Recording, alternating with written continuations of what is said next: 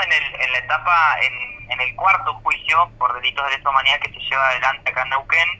Eh, estamos en la etapa final, eh, en la etapa de réplicas, eh, como indicaste vos. en la etapa de réplica, lo comento, digamos, para, para conocimientos generales, la etapa en la cual se contestan los argumentos vertidos por las defensas en los, los, alegatos, digamos, que ejercen las defensas. es la oportunidad entonces de las acusaciones tanto públicas como, como de organizaciones sociales, eh, de contestar los argumentos de las defensas.